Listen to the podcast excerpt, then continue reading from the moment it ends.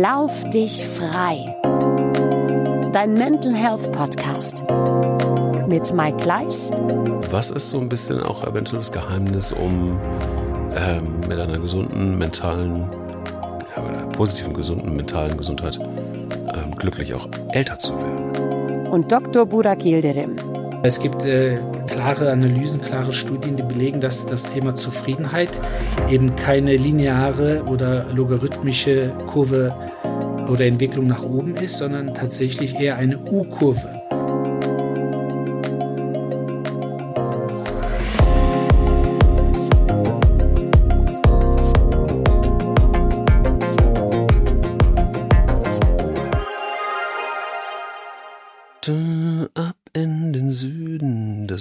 Hinterher, ja, was geht?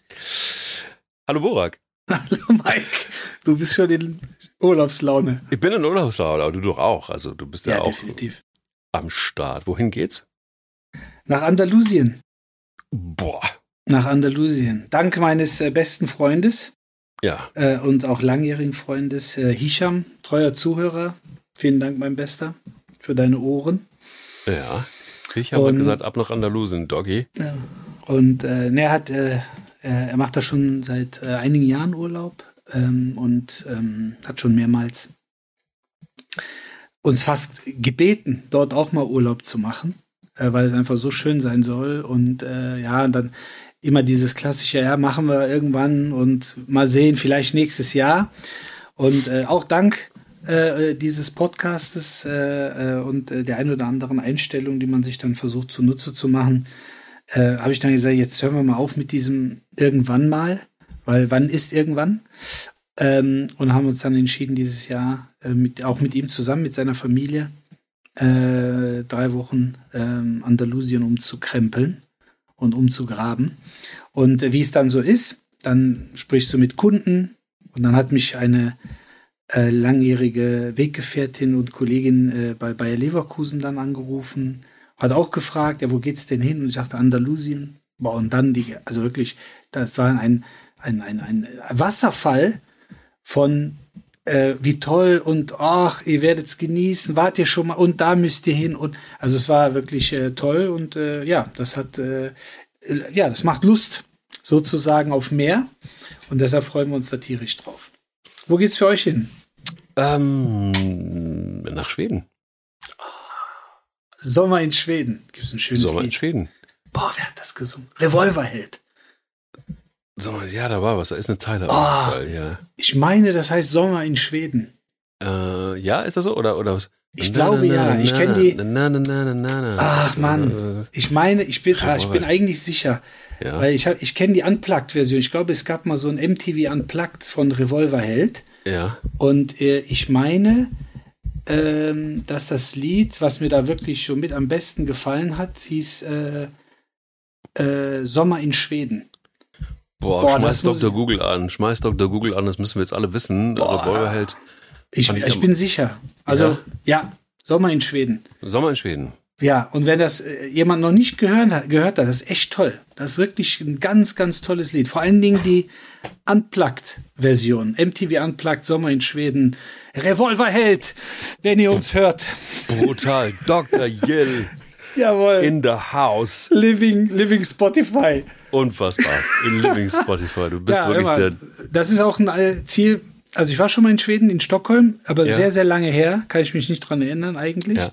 Und äh, ja, ich bin auf deine Rückmeldung gespannt. Es sei denn, du kannst schon ein bisschen was erzählen, weil du schon mal da warst. Einmal und ähm, war so fasziniert, dass ich gedacht habe, irgendwie, das ist so irgendwie so ein, ein geiles, unfassbar schönes Land. Und ähm, ähm, ich dachte immer so, ja, Elche, Seen, Wälder und so weiter. Es gibt wunderschöne Küstenlinien in Schweden, wo man toll sein kann. Wir werden auch nach Südschweden, äh, wenn wir es gerade so schaffen mit dem Kind. Und, und, ähm, und das, das, da freue ich mich tierisch drauf, weil es einfach auch einfach auch eine, eine schöne Mentalität ist dort. Ähm, die in den Skandina- skandinavischen Ländern, man soll es kaum glauben, gibt es große, große Mentalitätsunterschiede. Und äh, die Schweden mag ich besonders gerne und ich bin, wir gucken uns da mal so ein paar Sachen an und ich bin da sehr, sehr, sehr gespannt drauf, wie das werden Ah, wird. Und, das wird und, super, bestimmt. vor allen Dingen das Schöne ist, es ist nicht so bullenheiß. Also ich mag das ich mag es heiß, aber dann muss es knackig trocken heiß sein, wie in Andalusien zum Beispiel. ähm, ähm, wenn es allerdings so, so schwül und so ist, so hohl auf die Feuchtigkeit und so, das macht mich krank. Das macht mich, macht mich völlig krank. Ja, das wird bestimmt. Ich weiß auch, wie die erste Zeile ging. Wir liebten das Leben, den Sommer in Schweden. Das, so ging das. Ei, ei, ei. Weil das ziehe ich mir gleich rein. 100 Pro.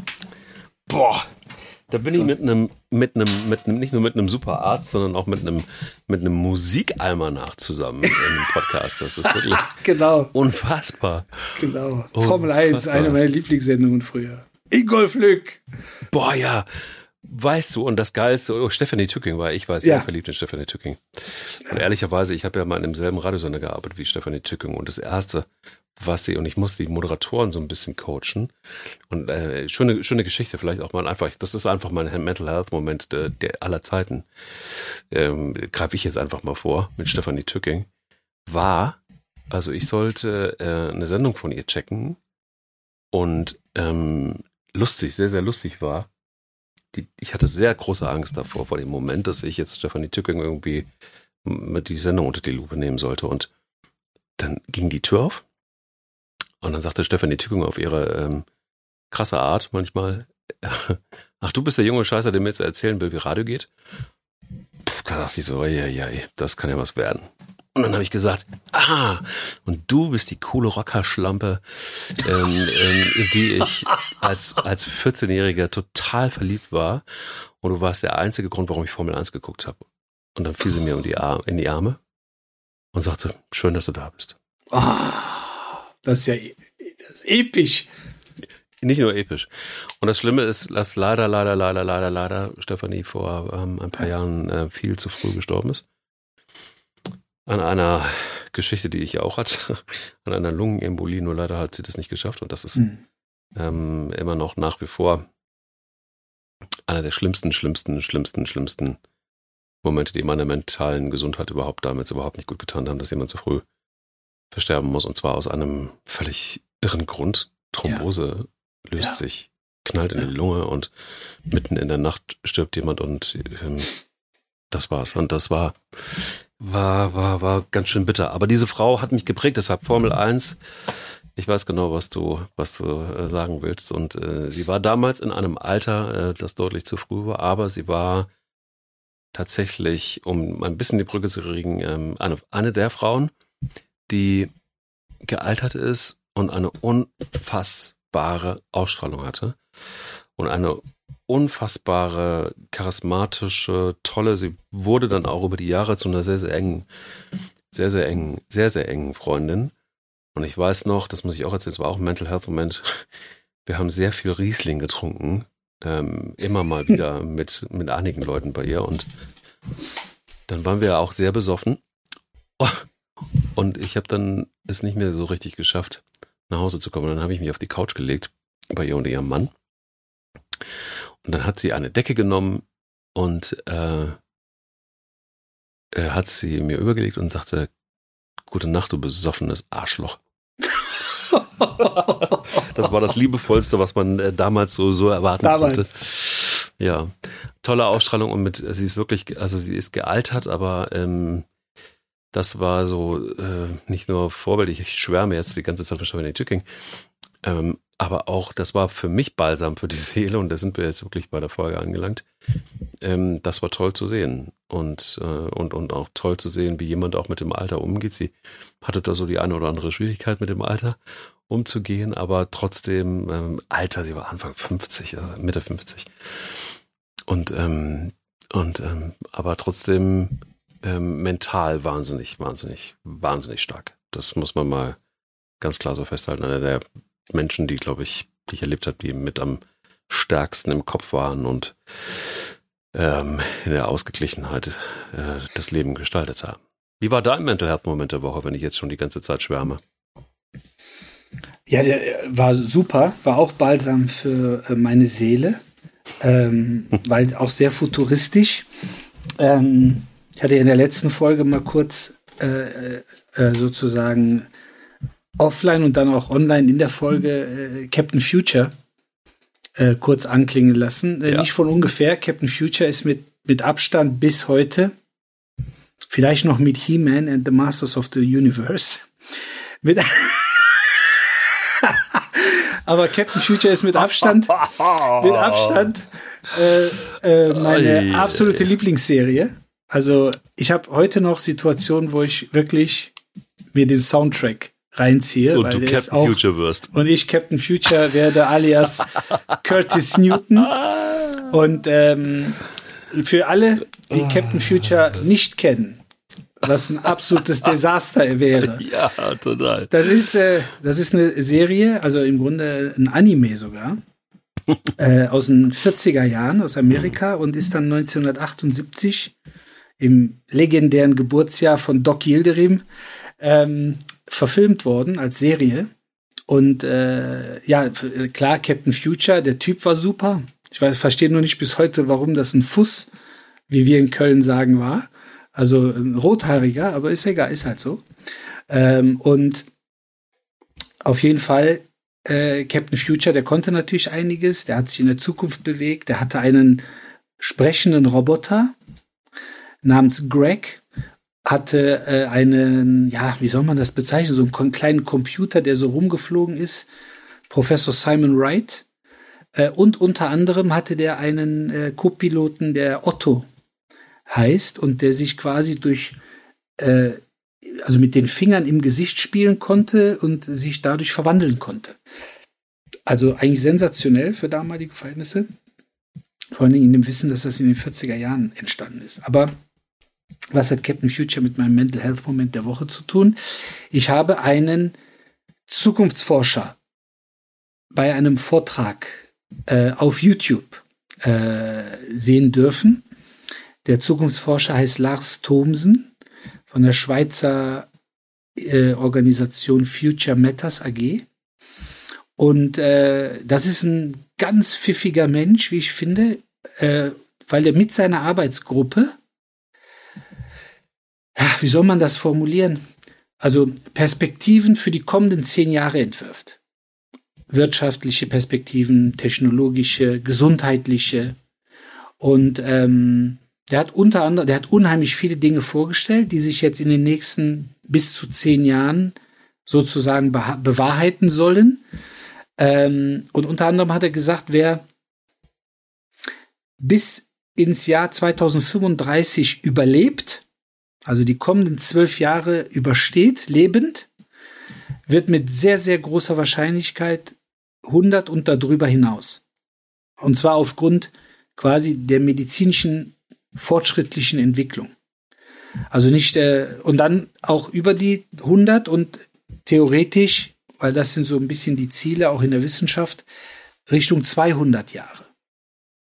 Und äh, das fand ich natürlich total bemerkenswert, weil ich freue mich aufs Alter, also auch noch aufs höhere Alter. Jemand, der jetzt Anfang 20 ist, äh, der denkt sich, ja, jung, mit 45, äh, da ist, äh, da klingelt der Sensenmann. Äh, nee, ist glaube ich noch nicht so, hoffe ich zumindest. Ja, Im Gegenteil, also ich freue mich aufs Alter, weil ich glaube, wir werden noch unfassbar schöne Dinge erleben, äh, die wir uns heute einfach nicht vorstellen können.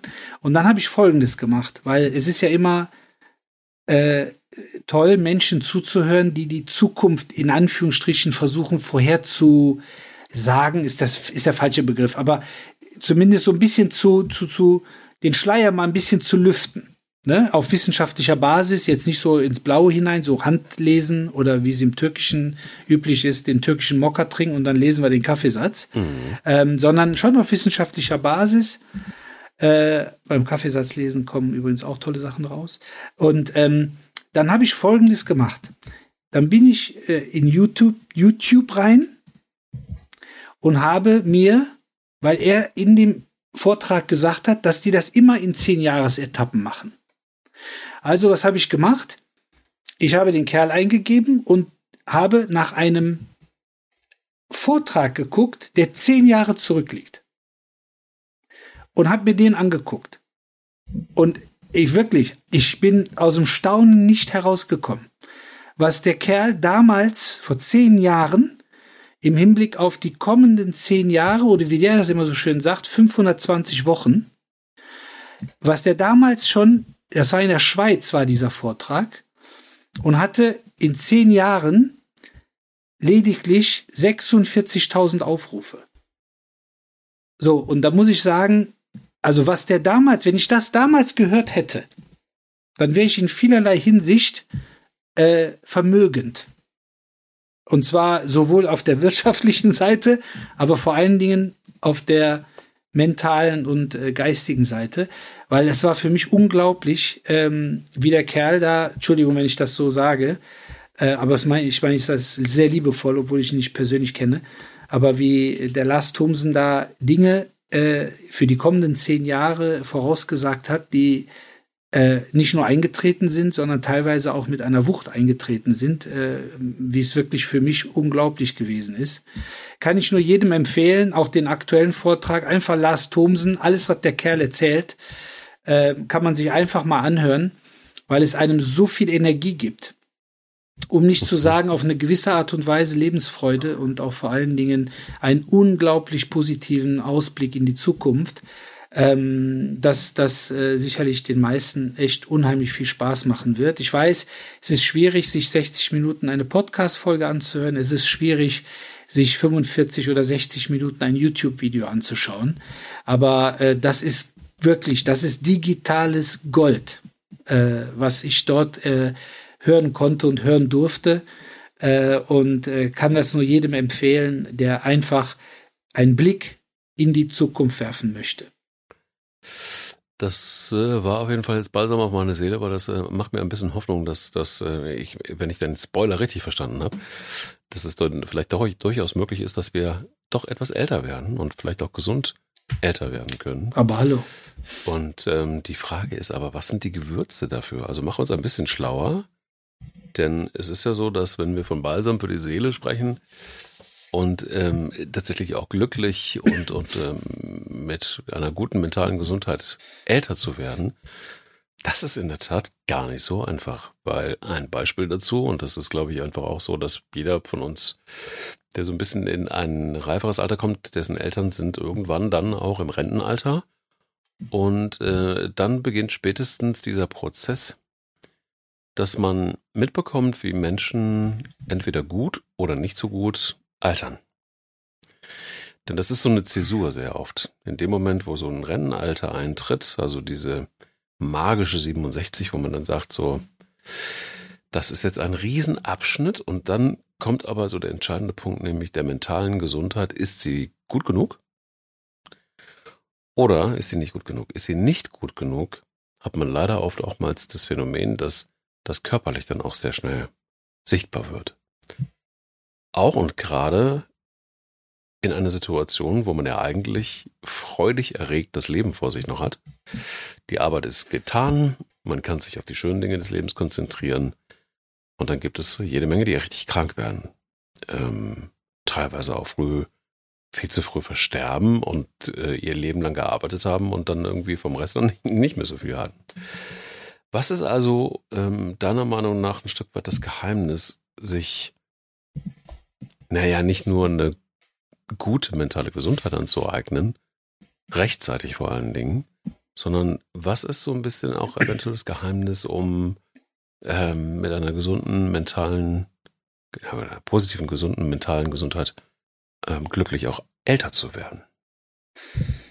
Also ich glaube, weil das ist auch etwas, woran ich äh, tagtäglich arbeite, weil ich habe, äh, also ich meine, wir kommen hier, glaube ich, schon äh, wie zwei, äh, ja, ich sag mal, wie so zwei Glücksbärchis rüber. Ne? Also das heißt, wir versuchen natürlich auch eine perspektivisch gute Atmosphäre zu schaffen. Wir, mhm. äh, denke ich, zumindest äh, ähm, bekomme ich das als Feedback, schaffen es auch eine, eine tolle Atmosphäre zu kreieren. Optimismus äh, ja, vielleicht auch so ein bisschen zu versprühen. Aber äh, ich denke, dir wird es äh, in Situationen genauso gehen wie mir, dass wir natürlich auch das ein oder andere Mal äh, zu denken haben, äh, auch zu zweifeln haben, äh, Rücksch Rückschritte erleben, Niederlagen verkraften müssen. Aber das gehört natürlich letztendlich auch so ein bisschen zum Lebenszyklus dazu. Ähm, und das, woran ich einfach immer wieder versuche zu arbeiten, gerade wenn ich mal eine, ähm, ja, sagen wir mal, negative Situation habe oder empfinde, äh, dass ich versuche, immer eine realistische und wenn möglich auch positive Bewertung des eigenen Lebens und vor allen Dingen der eigenen Lebenssituation ähm, ähm, ja, einzuschätzen und äh, eine positive Bewertung zu erzielen. Und ähm, weil wir sind einfach davon abhängig, was wir denken, wir sind davon abhängig, was wir mit diesen Gedanken tun und umsetzen. Ähm, und deshalb ist es meiner Meinung nach somit das Wichtigste, die eigene Situation realistisch, aber wenn möglich eben auch positiv, weil auch positiv veränderbar, solange wir gesund sind, solange wir eben auch die Kraft haben und äh, die Möglichkeiten haben, äh, Dinge umzusetzen, ähm, dass wir das letztendlich auch anpacken. Ich glaube, äh, Glück oder glücklich sein ist natürlich ein sehr, sehr komischer Begriff, weil er nicht so richtig definiert werden kann äh, oder auch mit Merkmalen versehen werden kann. Ne? Viele sagen, Glück ist materiell. Viele sagen, Glück, Glück ist äh, nicht physisch. Äh, Glück ist ein Gefühl. Glück ist eine Einstellung. Ähm, aber es gibt äh, natürlich sehr, sehr gute, wenn man mal nicht richtig weiß, in welche Richtung geht das, dann kann man sich natürlich immer so ein bisschen auch der äh, sich der Wissenschaft äh, äh, ähm, oder die Wiss Wissenschaft zunutze machen. Und es gibt tatsächlich Glücksforscher und es gibt äh, Studien zu Zufriedenheit und äh, Empfinden von Glück. Und äh, wir haben ja alle, glaube ich, gerade wenn man so, so Karriereleitern sich anguckt oder Karrierewege, äh, Entwicklungen, das ist immer so ein bisschen treppenartig. Ne? Also das heißt, ne, eine Stufe nach der anderen, aber irgendwie geht es immer weiter hoch. Aber es gibt äh, klare Analysen, klare Studien, die belegen, dass das Thema Zufriedenheit eben keine lineare oder logarithmische Kurve oder Entwicklung nach oben ist, sondern tatsächlich eher eine U-Kurve. Also mit anderen Worten, wir starten als Kinder oben rechts oder oben links, besser gesagt, beim U, beim Thema Zufriedenheit. Und ich glaube, spätestens die letzte Folge, äh, unsere 30. zum Thema Kinder und Mental Health, äh, dürfte einige Anekdoten und einige Hinweise darauf geliefert haben oder dazu geliefert haben, dass Kinder tatsächlich sehr zufrieden sind mit sich und ihrem Leben. Und ähm, dass dann aber die Zufriedenheit im mittleren Lebensalter eher sinkt, um dann im höheren Alter wieder anzusteigen. Also wie gesagt in einer U-Form. Und diese U-förm dieser U-förmige Verlauf äh, ist zuletzt 2020 ähm, ähm, analysiert und äh, auch veröffentlicht worden von David Blanchflower aus der Universität in, äh, aus dem College in Hanover in den USA. Und der hat Erhebungen aus 145 Ländern für diese Studie angefertigt und konnte als Beleg für viele andere Studien eben diesen U-förmigen Verlauf der Glückskurve ähm, nachzeichnen. Und ähm, deshalb ist es auch gar nicht eben so sch schlecht, wenn man das weiß und wenn man sich auch ein Stück weit darauf vorbereiten kann, dass man sagt, okay, ich fange als Kind an, mir geht es super, ich durchlaufe ein gewisses Tal, wo die Zufriedenheit sehr an auch äh, externe Faktoren geknüpft ist. Also das heißt, wie ist mein Arbeitsumfeld, wie ist mein Freundeskreis, äh, wie ist die Verdienstsituation, wie ist die Schuldensituation und so weiter, um dann letztendlich die Kurve nach oben zu bekommen ab dem äh, sozusagen 60. Lebensjahr statistisch betrachtet, wo man sich dann ähm, wieder der kindlichen Zufriedenheit nähert.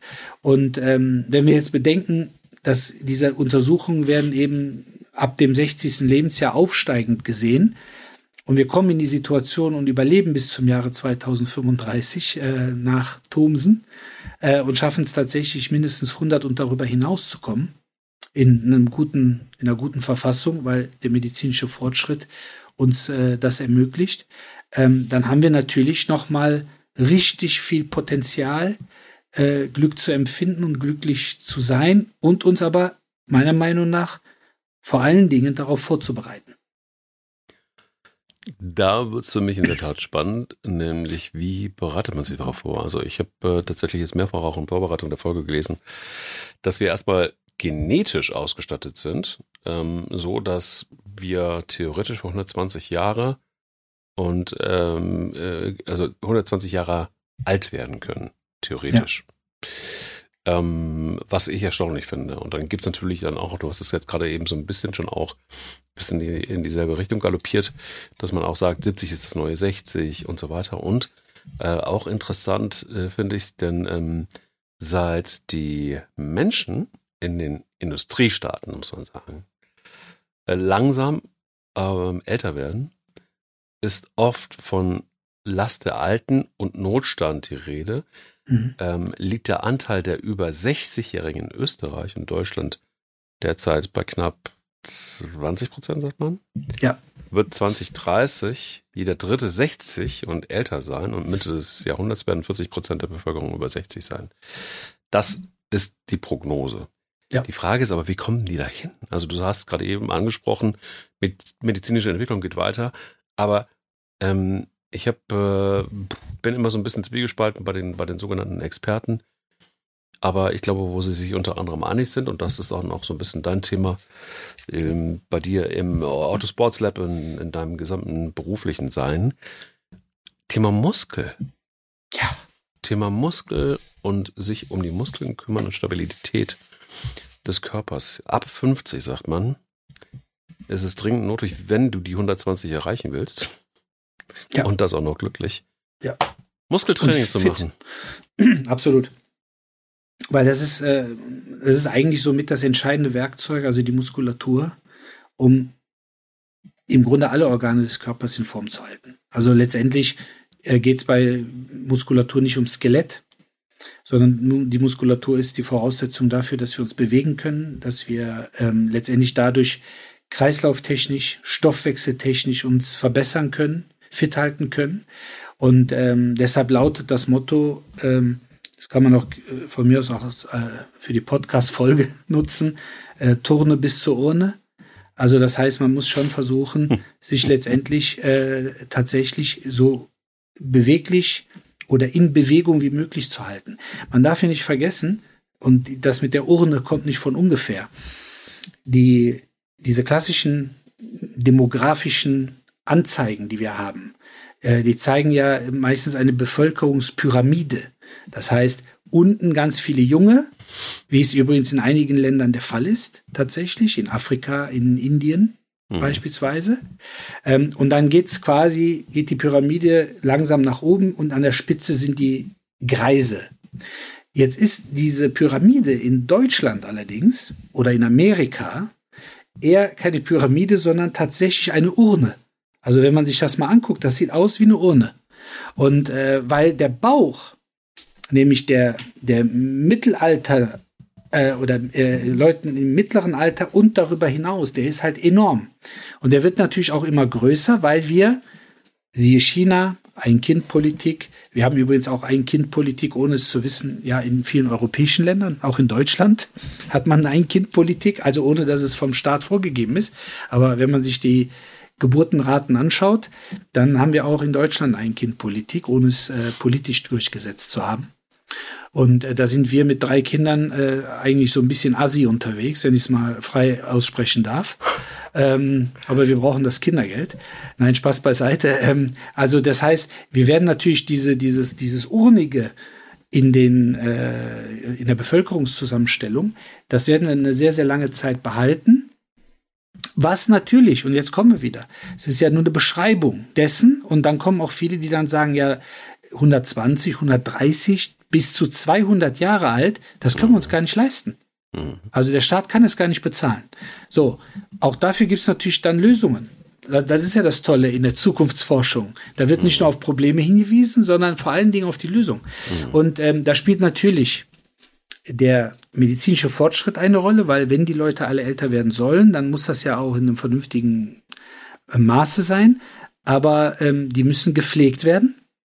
Thema äh, Pflegenotstand. Mhm. Ähm, und letztendlich brauchen wir wirtschaftliche Ressourcen dafür, weil die wollen ja alle nach Möglichkeit eine Rente. Und äh, da wird das Thema äh, egal ob man es jetzt künstliche Intelligenz, Artificial Intelligence, Augmented Intelligence oder was auch immer, wird natürlich ein ganz, ganz wesentlicher Aspekt sein, weil beispielsweise das Thema Pflege zum Teil maschinell, sprich äh, über die Robotik übernommen werden wird. weil du einfach gar kein Personal haben wirst. Das heißt, du wirst am Ende des Tages Pflegeroboter haben. Und äh, du wirst ähm, viele Dinge, die sich dann medizinisch entwickeln, äh, über die künstliche Intelligenz steuern müssen. Das heißt, ähm, Dinge wie, dass Menschen, die, das haben wir vor kurzem, glaube ich, mal kurz thematisiert, äh, dass jemand nach zwölf Jahren Querschnittslähmung auf einmal wieder gehen und äh, sich bewegen konnte, äh, ja, aufgrund dessen, dass man ihm einen Chip ins Gehirn gepflanzt hat. Da kommen natürlich viele auf die Idee und denken, ja, meine Güte, das mit dem Chip einpflanzen, äh, das hatten wir doch vor kurzem, als es um Impfungen ging. Ja. Ähm, nee, wir reden tatsächlich von, von Weit Weiterentwicklung und nicht von irgendwelchen äh, Verschwörungen. Ähm, aber es werden Dinge möglich sein. Es werden viele Erkrankungen. Und nehmen wir mal das Beispiel, das du vorhin gebracht hast. Lungenembolie, Thrombose. Das sind Erkrankungen, die sehr, sehr häufig vorkommen. Mhm. Gott sei Dank selten mit einem mit Todesfolge. Aber jede Todesfolge aufgrund einer Thrombose ist eine zu viel. Das heißt, es werden viele Krankheiten, äh, Krebserkrankungen, äh, Stoffwechselerkrankungen, ähm, zum Beispiel das Thema äh, Gefäßerkrankungen, Thrombose, die werden im Rahmen der weiteren medizinischen Entwicklung letztendlich ausgerottet. Das heißt, wir werden irgendwann, und ein Thema wird tatsächlich das sein, was viele äh, vor äh, zwei, drei Jahren äh, so ein bisschen verteufelt haben, wird das Thema mRNA-Technologie sein.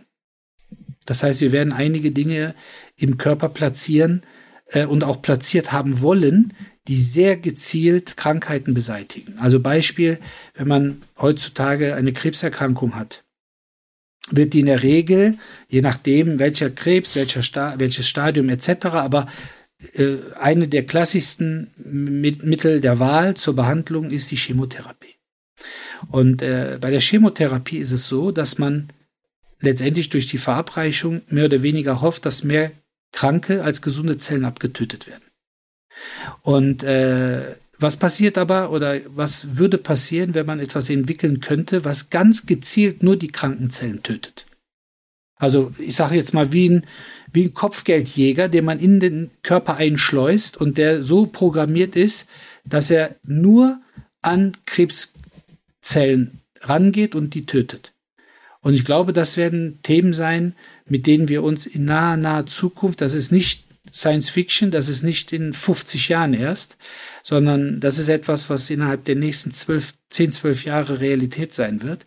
Äh, wenn wir uns damit beschäftigen, dann lohnt sich jede Vorbeugung, die man tätigen kann, ob das Bewegung ist, jeder Schritt, wenn man sagt, ach komm, den mache ich morgen, jede Nahrung, die man zu sich nimmt, um sich zu wappnen, eventuell, oder eben um ein gutes Gefühl zu entwickeln, um vielleicht gesünder zu leben, kann sich am Ende des Tages für später ähm, auszahlen.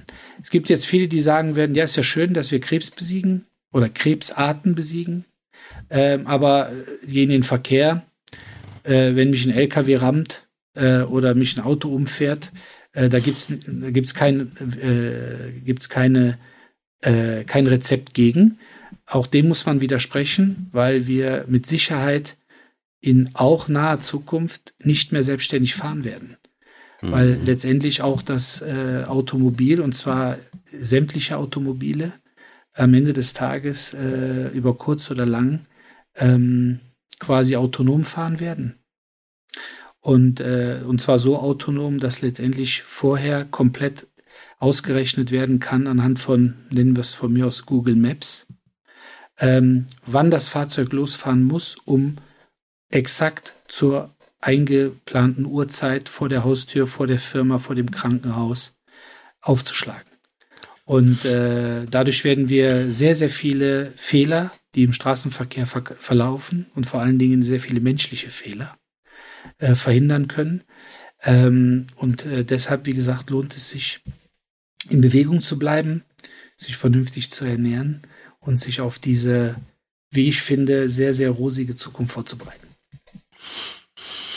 Ja, schön, dass du uns da mal Hoffnung gemacht hast. Jetzt spucke ich da ein bisschen in die Suppe.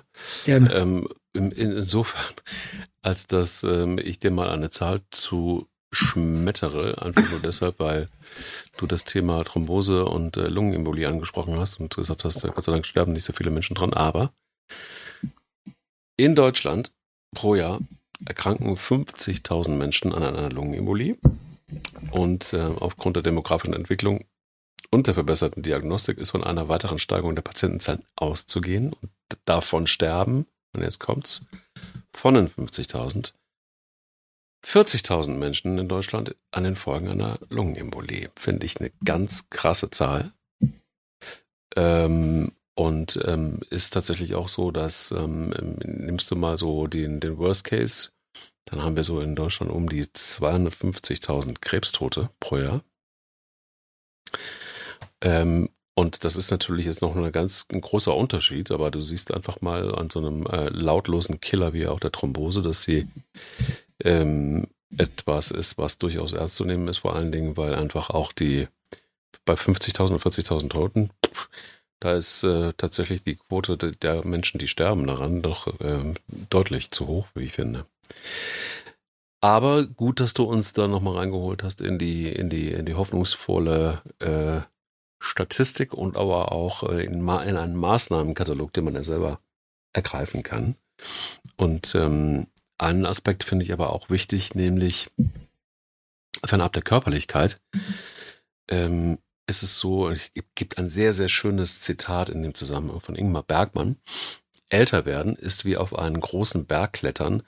Während des Aufstiegs werden die Kräfte immer weniger, doch der Blick wird freier und die Aussicht immer besser. Ja. der alte schwedische Drehbuchautor. Richtig, Schweden, ne? Ja, damals Bescheid. Wir lebten das Leben den Sommer in Schweden. Da ist er wieder. Ja, aber das wirst du die ganze, den ganzen Tag in Schweden hören. Absolut. Schon auf der Fahrt dahin werde ich Auf jeden Fall. Das ist echt ein tolles Lied. Hei, hei, hei. Ähm, und und das, das, das Schöne ist, dass ähm, auch wiederum in der Recherche zu dieser Folge, wenn es darum geht, Balsam für die Seele, wie werden wir glücklich älter, ist ein wesentlicher, wesentlicher Aspekt die Pflege des Körpers und die Pflege von Zuneigung. Ja. Und das fand ich einen, einen sehr, sehr schönen Aspekt, weil das natürlich logischerweise auch direkt mit der mentalen Gesundheit zu tun hat. Aber die Pflege von Zuneigung, da habe ich länger drüber nachgedacht. Natürlich hat das damit zu tun, dass man Freundschaften pflegt. Natürlich hat das damit zu tun, dass man ähm, das Verhältnis mit Familienmitgliedern pflegt, dass man in einem gesunden sozialen Umfeld lebt, dass man nicht einsam ist, dass man ähm, ja auch im Alter oder im, zu, äh, im zu, mit, mit, mit zunehmendem Alter trotzdem eins nicht vergisst, nämlich die Zuneigung. Ähm, auch bei Paaren zum Beispiel, jeder kennt das, äh, in Restaurants, wo sich Paare äh, lautlos gegenüber sitzen und nach dem Dreigangmenü genauso schweigsam bezahlen und wieder gehen. Ähm, also tatsächlich wirklich so diese, diese Pflege von Zuneigung, das fängt ja schon bei dem einen oder anderen Bekannten an, den ich, den ich so auf dem Radar habe, wo ich mir denke, hm, ich will da jetzt überhaupt nicht drüber urteilen, aber so die, die Pflege von Zuneigung innerhalb der Beziehung, die ihr führt, wäre vielleicht auch mal wieder ganz gut. Also ähm, tatsächlich ein wesentlicher, wesentlicher Faktor, da dran zu bleiben und auch immer wieder was dafür zu tun, zum Beispiel auch in der Partnerschaft, ob das eine Liebesbeziehung ist oder ob das eine freundschaftliche Beziehung ist, daran zu arbeiten und sie, sie am Leben zu erhalten. Und das ähm, äh, schön zu sehen, dass das immer wieder auch aufgeschrieben wird in verschiedenen Artikeln übrigens, wenn es darum geht, wie werden wir glücklich älter. Ich glaube, dieses Thema soziale Interaktion äh, kann man fast auch nicht hoch genug greifen und einordnen. Mhm. Ähm, und dafür wiederum ähm, finde ich äh, tatsächlich zum Teil auch die sozialen Netzwerke ganz interessant für ältere Herrschaften, ähm, weil man darüber ein Stück weit eben kommunizieren kann, so ein bisschen auch up-to-date sein kann, aber vor allen Dingen sich auch, da, ähm, weil wenn man, wenn man sich mal vorstellt und geht man seinen eigenen Account mal durch, wie viele Leute völlig unterschiedlichen Alters man in seinem Account hat. Und ich spreche jetzt von den Leuten, die man kennt, also physisch, emotional, menschlich kennt, nicht die irgendwelche Follower, irgendwelche Bots, sondern wirklich Leute, die man kennt, die äh, man schätzt, die man kennengelernt hat, die dann einfach sagen, ach komm, dem folge ich. Wir hatten die ein oder andere nette Geschichte oder das ein oder andere nette Erlebnis. Und wenn man sich die dann mal anschaut, wie, wie unterschiedlich die Menschen dort sind, ähm, vor allen Dingen wie unterschiedlich alt, auch das ist etwas, was man tatsächlich so ein bisschen nutzen kann, um sich auch ja ein Stück weit äh, auch kognitiv noch zu beteiligen.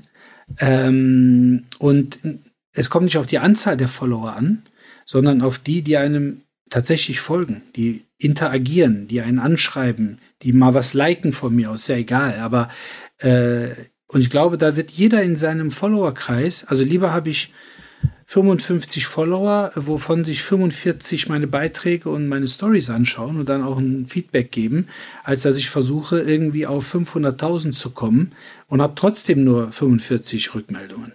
Ähm, und das ist halt etwas, ähm, was man natürlich dann wiederum, jetzt kommen wir dahin, wo ich mich am liebsten bewege, natürlich nicht in der virtuellen Welt, das macht sehr viel Spaß, aber vor allen Dingen in der physischen Welt, dass es ja letztendlich genauso auch äh, im äh, physischen Bereich ist, dass man eben nicht äh, 100 äh, Freunde oder 200 Freunde hat, sondern man hat tatsächlich eine Handvoll. Man kann sich zwar mit 100 oder 200 mal verabreden, aber ähm, dieser kleinere erlauchte Kreis, den man gerne anruft, äh, den man gerne schreibt, den man gerne besucht, ähm, der ist halt wichtig ähm, als äh, Essenz für die ja, soziale Unterstützung und vor allen Dingen auch für das Thema Zuneigung. Das Schöne ist, dass ich habe äh, auch, als wir ähm, darüber gesprochen haben, diese Folge zu machen, nochmal noch ein paar Beispielen äh, gekramt und ähm, manchmal bleibt einem ja so das ein oder andere in Erinnerung an Vorbildern, die ähm, in Sachen älter werden und äh, mentale Gesundheit und so weiter und Pflege übrigens auch von Zuneigung ähm, in Erinnerung geblieben sind. Und das hat in meinem Fall jetzt überhaupt nichts mit den sozialen Netzwerken zu tun und wir beide sind da ja aktiv und wir beide mögen die auch in irgendeiner Form, äh, benutzen sie letztendlich auch um äh, für unsere Jobs. Aber ähm, am meisten faszinieren mich immer Menschen, die besondere kluge Gedanken haben die sie nicht aufschreiben äh, in den sozialen Netzwerken, weil sie da gar nicht aktiv sind, sondern oldschool in Fernsehsendungen zum Beispiel auch mal ähm, zum Besten geben. Und es ist sehr, sehr, sehr viele Jahre her. Ich weiß nicht wie lange, aber ich ähm, habe mir eine Sendung angeguckt. Ich glaube, eine Talkshow war das damals. Mal war das Johannes B. Kerner damals noch oder war das Margret Illmer oder whatever. Da tauchte Henning Schärf auf, der ehemalige regierende Bürgermeister in Bremen, ähm, der war damals noch äh, oder war damals im Amt, fuhr jeden Tag mit dem Fahrrad äh, ins Rathaus. Und Henning Scherf ist heute, ist Jahrgang 38, ist heute 84 Jahre alt. Thema Pflegezuneigung, seine Frau Luise, äh, mit der ist er seit 1960 verheiratet. Hm. Und äh, Henning Schärf ist zwei Meter vier groß und ähm, hat folgendes Konstrukt ähm, sehr früh vor, äh, wie alt ist die Sendung gewesen? Also keine Ahnung, lass es 15 Jahre gewesen sein. Also muss man nochmal recherchieren, wann der Bürgermeister war. Egal, also wahnsinnig lange her. Die haben damals rechtzeitig ein sehr, sehr schönes Konstrukt gebaut. Die haben sich mit ihren besten Freunden ein großes Haus gekauft in Bremen, eine Villa. Jeder hatte seine Wohnung. Und das Ziel war, dass in dem Moment, wo jemand krank ist, dass niemand in die Verlegenheit kommen muss, in ein Hospiz, in ein Pflegeheim oder Altenheim oder was auch immer ziehen zu müssen, sondern man hat sich das Ja-Wort gegeben im Sinne von, wir kümmern uns gegenseitig äh, umeinander und wir pflegen uns auch, wenn es sein muss. Also eine WG ohne eine WG im klassischen Sinne zu sein, sondern doch, es ist eine Wohngemeinschaft, aber jeder eben mit seinem abgeschlossenen Bereich. Und äh, er erzählte dann in einer zweiten Sendung, dass es leider so ist, dass ein, ein eine Partei oder ein Mann, ähm, ein Freund, sehr schnell, nachdem die dann in dieses Haus gezogen sind, doch sehr krank wurde und sie ihn dann auch gepflegt haben bis zum Ende. Ähm, und er hat ganz viele Geschichten mehr erzählt rund um dieses Konstrukt. Und ich war damals schwer beeindruckt, weil aus mehreren Gründen einmal der Bürgermeister von Bremen, der auch in der Bundespolitik äh, oftmals gehört wurde, ähm, fand ich toll, dass er sich fit gehalten hat, irgendwie auf den Fahrer verzichtet hat, ganz bewusst. Ähm, Dienstwagen hatte er, aber mehr oder weniger immer im Fahrrad gefahren ist. Und dann dieses Lebenskonstrukt ähm, ganz bewusst die Entscheidung getroffen, ohne dass es damals so Begriffe übrigens wie Mental Health überhaupt gab. Hm. Verstanden hat und auch lebhaft bewiesen hat, dass es durchaus macht, dass man, dass man sich umeinander kümmert, dass man auch Zuneigung und wenn, was ist mehr Zuneigung als jemanden zu pflegen, ähm, das fand ich wahnsinnig beeindruckend. Und äh, naja, also seit 1960 sind sie verheiratet, er ist 84 ich würde mal sagen, er hat in Sachen Mental Health und äh, äh, Balsam für die Seele und ähm, alles, was wir in dieser Folge so besprochen haben bisher, äh, alles richtig gemacht. Ja, ist ja ein total bewundernswertes und beeindruckendes Projekt, kann man fast sagen. Mhm. Also erstmal sich so zu finden und auch so viel Vertrauen ähm, zueinander zu haben, dass man eben diese besondere Wohnsituation mit eingeht aber auch letztendlich das äh, ja auch geistig zu entwickeln. Also dass man sich irgendwann hinsetzt und äh, nicht nur über, über Klimakrise, die es vielleicht damals auch schon irgendwo gab, äh, unterhält. Was war der für ein Jahrgang? 38. 38. Ja, doch. Die haben mit Sicherheit 38, die haben mit Sicherheit, äh, vielleicht erinnerst du dich, in den 80er Jahren gab es eine der größten Verteufelungen in der Klimageschichte der Menschheit, nämlich FCKW. Mhm. Äh, hier, das äh, angeblich was aus dem oh, äh, das Ozonloch größer macht. Ja, ja, genau. Hier was mhm. aus den Kühlschränken oder aus den Spraydosen kam. Äh, Fluor, Chlor, Kohlenwasserstoff, glaube ich, war das. FCKW. Ja, müsste sein, genau. Und dann hat man das so verteufelt und hat gesagt, Treibhauseffekt, wir werden alle sterben, äh, die Erde wird äh, wärmer und äh, bla bla blub. Und ähm, jetzt hat man vor kurzem gesagt, äh, achso, übrigens, bis zum Jahr 2066 äh, wird das Ozonloch wieder zu sein. Also auch da haben wir scheinbar auch wenn das jetzt noch äh, 40 Jahre in der Zukunft liegt, äh, scheinen wir da auch ein bisschen äh, ähm, die Kurve gekriegt zu haben. Das nur nebenbei. Aber ich bin sicher, dass diese WG in der Gründungsphase auch darüber äh, mit Sicherheit gesprochen hat und sich gedacht hat, okay, aber wahrscheinlich wird uns das Ozonloch nicht umbringen und wir machen das mal. Und das finde ich schon äh, wiederum sehr vorausschauend und ähm, ich glaube, dass die nicht die Perspektive für sich hatten, äh, aufgrund des medizinischen Fortschritts zu den damaligen Zeiten, dass es eben Richtung 100 plus geht. Idealerweise schon, aber vielleicht nicht unbedingt äh, perspektivisch äh, äh, auf, auf äh, stabilem Fundament. Und deshalb finde ich es total beeindruckend, überhaupt die Ideen zu entwickeln. Und ich glaube, diese, diese Netze, das jetzt, ob man es als nur soziales Netz oder partnerschaftliches Netz bezeichnet, äh, die können, das können wir ruhig aufnehmen und tatsächlich für die Zukunft so ein bisschen weiter spinnen äh, und gucken, dass man sich gegenseitig wirklich äh, die nötige Unterstützung vermittelt äh, und idealerweise ja nicht braucht. Aber ähm, to also tolles Projekt, finde ich sehr bemerkenswert. Ja, und, ähm, und, und das geht weiter. Also wer, wer Lust hat, ähm, da mal so ein bisschen sich rein zu wühlen und zu lesen. Es gibt äh, online auch äh, sehr schönen Artikel der NZZ, also Neue Züricher Zeitung, ähm, ein Artikel vom 30.01.2021 mit der Überschrift Hey Alter. Ähm, das ist ein Interview mit Henning Scherf über seine Senioren-WG, ähm, Beute, Enkelkinder und die jüngste Erkenntnisse. Und äh, das Schönste ist, das Interview wurde während der Pandemie ähm, geführt und ähm, da auf die Frage, wie geht es Ihnen, sagt Henning Scherf, die Pandemie hat uns hier im Haus noch enger zusammengeschweißt. Wir kaufen füreinander ein, essen regelmäßig zusammen und freuen uns, wenn einer Kuchen backt und die anderen einlädt. Wir sehen uns zusammen Filme an, sprechen über Bücher. Wenn Besuch kommt, äh, gehen wir in den Garten und halten Abstand. Uns geht's gut. So, also ähm, das geht also tatsächlich munter weiter. Und äh, 2003 meine ich, ähm, das ist dann tatsächlich auch irgendwie eine ganz, ganz äh, süße Geschichte. Ist er ausgezeichnet worden? Da muss ich jetzt tatsächlich nochmal nachgucken, weil mir wichtig ist, dass die Bezeichnung auch richtig ist. Ähm, Ehrungen 2003, der Deutsche Fahrradpreis Best for Bike als hm. fahrradfreundlichste Persönlichkeit ist er ausgezeichnet worden. 2003, 20 Jahre her, da war er 64. Ja, also von Henning Schärf, äh, glaube ich, können wir einiges lernen. Ja, was auf würdest, jeden Fall. Was würdest du sagen, um äh, vielleicht so gegen Ende der Folge oder Richtung Ende der Folge, wenn es darum geht, ähm, glücklich ähm, mit viel Balsam für die Seele älter zu werden. Wir haben jetzt so ein bisschen das Körperliche, wir haben ein bisschen das Seelische auch durch.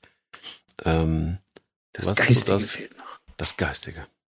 Ja, weil du hast ja gerade bei der Aufzählung äh, äh, auch wieder zwei, drei interessante Themen äh, benannt, die natürlich so ein bisschen in der digitalen Welt, äh, in der wir uns ja immer mehr scheinbar bewegen, wegfallen. Nämlich, äh, was ist mit dem Thema intellektuelles Training, was ist mit dem Thema geistige Aktivität, kognitive Fähigkeiten. Mhm. Mhm. Und äh, weil das kommt natürlich schon irgendwo zu kurz, weil wir sind so ein bisschen, wir sind so Konsumierer wir sind nicht Erschaffer, wir sind nicht kreativ. Äh, also ich sage es jetzt mal ein bisschen provokativ, ne? Äh, ich glaube, jeder, der, der sich angesprochen fühlt, wird sich angesprochen fühlen.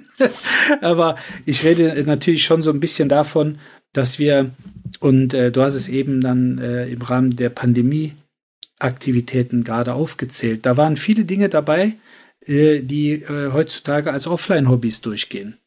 Und, äh, und diese Offline-Hobbys, die müssen wir uns, äh, wenn man sie nicht hat, wieder neu erschaffen, weil wir alle mit Offline-Hobbys groß geworden sind. Alle, ausnahmslos.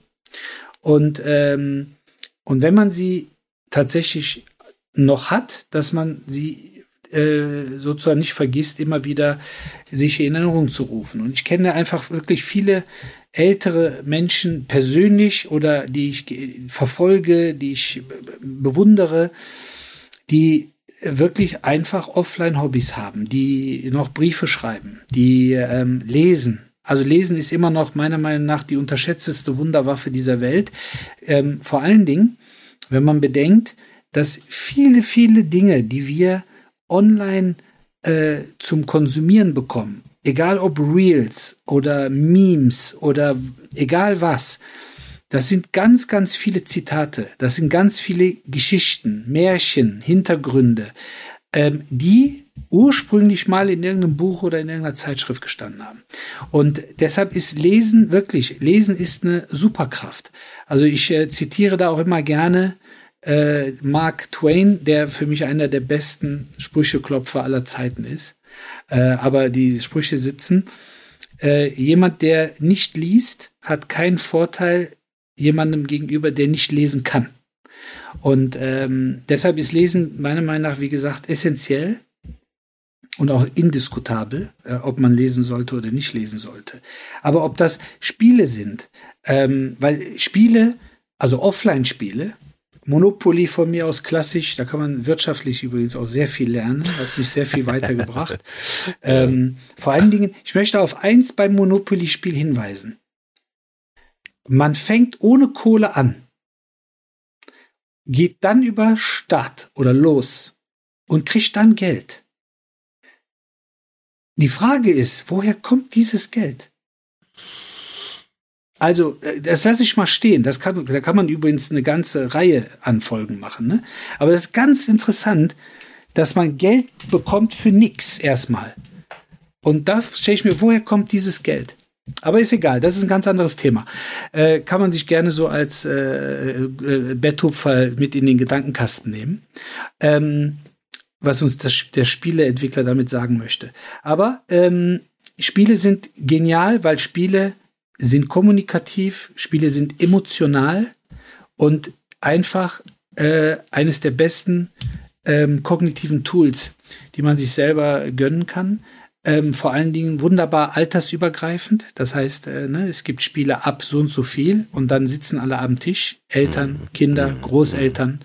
Und das ist etwas, äh, was man letztendlich bis ins fortgeschrittene Alter tatsächlich sich bewahren sollte. Und wir werden, weil das ist auch ein ganz, ganz entscheidender Punkt, haben wir auch schon mal oder mehrfach eigentlich ähm, äh, thematisiert. Wir haben ja eine Ressource, die endlich ist, nämlich Zeit und auch nicht wiederbringlich.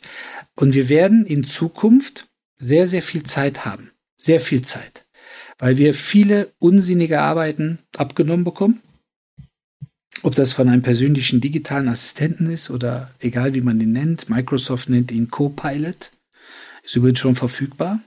Und, ähm, und darüber hinaus, also wir werden sehr viel Zeit haben und diese Zeit müssen wir sehr sinnvoll nutzen, indem wir uns einfach entwickeln. Körperlich, geistig. Das heißt, es wird Zeit da sein für Lesen, für Zeit für Spiele. Und ähm, deshalb sollte man sich ruhig damit einfach mal ein bisschen beschäftigen, sich schon mal vorbereiten ähm, und äh, sich letztendlich äh, so gut es geht äh, trainieren. Beziehungsweise ich gehe noch einen Schritt weiter, finde es einen sehr guten Hinweis, weil spielerisch macht natürlich ganz viel ähm, Spaß, die Rübe fit zu halten. Ähm, gehe tatsächlich nochmal zu Henning Scherf und ähm, der wurde irgendwann mal auch gefragt, was ähm, machen Sie denn eigentlich Thema Zeit? Was machen Sie eigentlich für die Rübe? Was machen, machen Sie eigentlich, um eben einfach auch weiter fit zu bleiben, äh, geistig? Und ähm, da sagt er, Cembalo üben, bis es zur Kammermusik reicht. Barockorgelspiel lernen, malen und zeichnen, ja. Mittelmeerländer bereisen, äh, ein halbes Jahr New York, ein halbes Jahr Israel bei einer Tochter, ein halbes Jahr London bei der anderen. Und ähm, keine Ahnung, was er davon heute umgesetzt hat. Aber ähm, alleine das erste Cembalo, bis, äh, bis es zum Orchester reicht, ist äh, tatsächlich dann noch ein sehr hoher Anspruch. Großartig. Aber was will er damit sagen? Also das ist ja das tatsächlich, was, was, was, was, was glaube ich einfach auch wichtig ist. Da steckt eben dahinter, dass, ähm, ähm, dass die Rübe gefordert werden muss und will. Dass ähm, wir einfach ähm, da flexibel oder wie, wie ein, ein Arzt ähm, aus, äh, äh, aus Polheim, der da so eine Praxis hat, darauf sagen, cremig zu bleiben im Kopf. ähm, ähm, das ist tatsächlich was, was, was ich glaube, egal mit wem du dich unterhältst, und da äh, ist auch mein Vater, liebe Grüße übrigens, der uns äh, regelmäßig zuhört, ähm, eines äh, der großen Vorbilder, der tatsächlich wirklich heute, glaube ich, fast mehr macht als, als, als zu Arbeitszeiten. Ähm, äh, wahnsinnig viel liest, ähm, äh, tick ihn einmal an nach einem guten Buch und dann nimm dir mal drei Stunden Zeit, dann hast du aber hinterher genug Buchempfehlungen. Ähm, und ähm, auch jemand, der einfach auch ähm, wahnsinnig viel Interesse hat an Politik, an Zeitgeistthemen, an Zwischenmenschlichen, wo er sich Gedanken macht, ähm, an allen möglichen Therapieformen und, und, und, und. Also überhaupt erstmal das Interesse zu haben und sich, äh, sich zu bewahren, den Hunger auch äh, lernfähig bleiben zu können und zu wollen, ähm, nicht dem Starrsinn irgendwie zu unterliegen, ähm, beweglich auch im Kopf zu bleiben. Das sind so, glaube ich, die Dinge, die ich auch bei meinem äh, jetzt dann doch leider verstorbenen äh, Großonkel immer bewundert habe, der dann tatsächlich, äh, deshalb ist er 97 geworden, da bin ich hundertprozentig überzeugt von, weil er sich so beschäftigt hat mit vielen, vielen, vielen Dingen, die unsere Welt betreffen. Der kann dir Abhandlungen über das Klima erzählen, das äh, oder konnte. Ähm, da brauchst du keinen Wissenschaftler fragen, nimm ihn. Mhm. Und ähm, überhaupt sich das dann immer wieder drauf zu schaffen und äh, nicht, um jetzt künstlich fit zu bleiben, sondern aus Interesse, das ist, glaube ich, so mit einer der, der, der Schlüssel neben der körperlichen Beweglichkeit eben auch im, im, im Geist zu bleiben. Da hatte ich einen interessanten Einwand weil ich bin ja auch in der Praxis positiv als lila Launebär bekannt. Und ja. ich hatte mit einer Kundin gesprochen, die das erzählt und habe gesagt, ja, wir, ne, wir, wir können über 100 werden, 120, 180. Dann kam sie zurecht natürlich mit den aktuellen Themen, die wir haben. Das kann sich der Staat nicht leisten. Und, ähm, und sie sagte, ja, wir haben aber ein, ein großes Thema, nämlich Alzheimer und Demenz. Und dann habe ich gesagt, haben Sie recht, das haben wir in der Familie. Also väterlicherseits, mein Opa ist an Demenz respektive Alzheimer gestorben, zu früh, wie ich meine, aber äh, ist halt so. Und äh, die Großmutter meiner Frau. Und das heißt also, wir haben es von beiden Seiten. So, das heißt, für mich jetzt, die Wahrscheinlichkeit, ne, wenn man das so ein bisschen mal generationenmäßig sich anguckt, die Wahrscheinlichkeit, dass das ein Thema werden könnte, ist groß, ohne jetzt Zahlen zu nennen. Oder anders formuliert, sie ist nicht bei null von mir aus. Ne? Und das heißt für mich, ich muss mich auch auf dieses Thema vorbereiten. Nicht indem ich äh, mir jetzt darüber Gedanken mache, was ist Alzheimer, was sind das für komische Plaques, äh, also Dreck, der sich irgendwo im Kopf ablagert oder im Gehirn, sondern erstens ich, bin ich felsenfest davon überzeugt, dass wir Alzheimer-Medikamente entwickelt werden, dass diese Plaques zerstört werden können irgendwann. Vielleicht hält man mich jetzt einfach für einen Spinner oder einen Romantiker, das ist mir relativ egal. Ähm, ich habe aber trotzdem die Pflicht, mich geistig darauf vorzubereiten, weil was hilft's mir, wenn ich geistig oder körperlich oder beides dahin vegetiere und auf einmal kommt jemand um die Ecke und sagt, ach so, Alzheimer wird's nicht mehr geben. Wir haben das und das entwickelt. Und dann schaffe ich es nicht, dieser Neuerung zur Verfügung zu stehen. Und sei es als Proband, wäre mir ja scheißegal. Wenn ich der Menschheit damit helfe, stelle ich meine Rübe auch als Proband zur Verfügung. Was ich damit sagen will, das heißt, ich bin in der Pflicht, mich kognitiv trainieren zu müssen, weil ich eigentlich in der Familie genug Beispiele habe, die wegen oder an oder mit Alzheimer gestorben sind. Das heißt, ähm, wenn man diese Art der Motivation braucht, kann man die auch nutzen. Aber wichtig wird halt sein, dass man sich, äh, wie gesagt, auf die Zukunft vorbereiten kann. Gerne auch mit den Videos von Lars Thomsen, mit diesem Podcast, gerne auch. Und dass man letztendlich äh, ein Stück weit sein Glück tatsächlich selber schmieden kann. Und vielleicht, äh, wo du unseren Podcast anspricht, nochmal die Folge Lebe im Hier und Jetzt ja. nochmal hören. Nämlich ähm, auch den Augenblick zu genießen und äh, nicht immer nur sich den Kopf zu zermartern. Und da passt, finde ich, ein sehr, sehr schönes Zitat. Und zwar eines meiner Lieblingszitate, wenn es um das Thema Älterwerden geht, von äh, Søren Kierkegaard. Das ist ein dänischer Philosoph, Theologe und Schriftsteller. Das ist ein bisschen, der ist nicht, übrigens nicht so alt geworden, muss man sagen. Ähm, ähm der ist, hat nämlich gelebt von 1813 bis 1855. Aber der hat gesagt, der Augenblick ist jenes Zweideutige, darin Zeit und Ewigkeit einander berühren. Du bist ein Mann der Schlusswörter. Für mich bist du heute der Man of the Match. Ihr habt den Tiebreak gewonnen einmal. Einmal. Ein einziges Mal. Ne? Aber ich werde jetzt äh, Sommer in Schweden nochmal hören. Bitte und äh, auswendig lernen, damit ich das nächste Mal das irgendwie aufsagen kann. Super ist das. Ähm, lieber Borik, ich danke dir für 31 Ausgaben von ähm, Lauf dich frei, dein Mental Health Podcast. Das hat sehr, sehr viel Freude gemacht und es ist ein bisschen schwierig jetzt äh, zu sagen, wir sollen drei Wochen Pause machen. Das, äh, äh das äh, muss ich mal gucken, wie ich damit klarkomme und wie sich das so anfühlt. Ja, du hast Jetzt. 31 Folgen, die du nochmal hören kannst. Stimmt. Dafür werde ich auch äh, drei Wochen brauchen, wahrscheinlich, bis ich da durch bin. Ja, in diesem Sinne, wir hören uns wieder. Einen schönen Sommer dir und euch da draußen. Und äh, äh viel, viel, viel Freude in Andalusien. Ich bin sehr gespannt, was du zu erzählen hast. Wie deine Mental Health Momente der Woche waren in Andalusien. Eieiei. Ei, ei. Und äh, ich werde dir einfach äh, was über Schweden vorsingen das nächste Mal. Ja, da bin ich sehr gespannt, weil da möchte ich unbedingt mit der Familie hin. Ich werde an deinen Lippen hängen. Sehr gut, endlich mal. Dann äh, alles Liebe und äh, wir hören uns bald wieder. Bis bald, beste Grüße. Bis bald. Ciao. Lauf dich frei. Dein Mental Health Podcast eine Produktion von Goodwill Run. Wir denken Marken neu.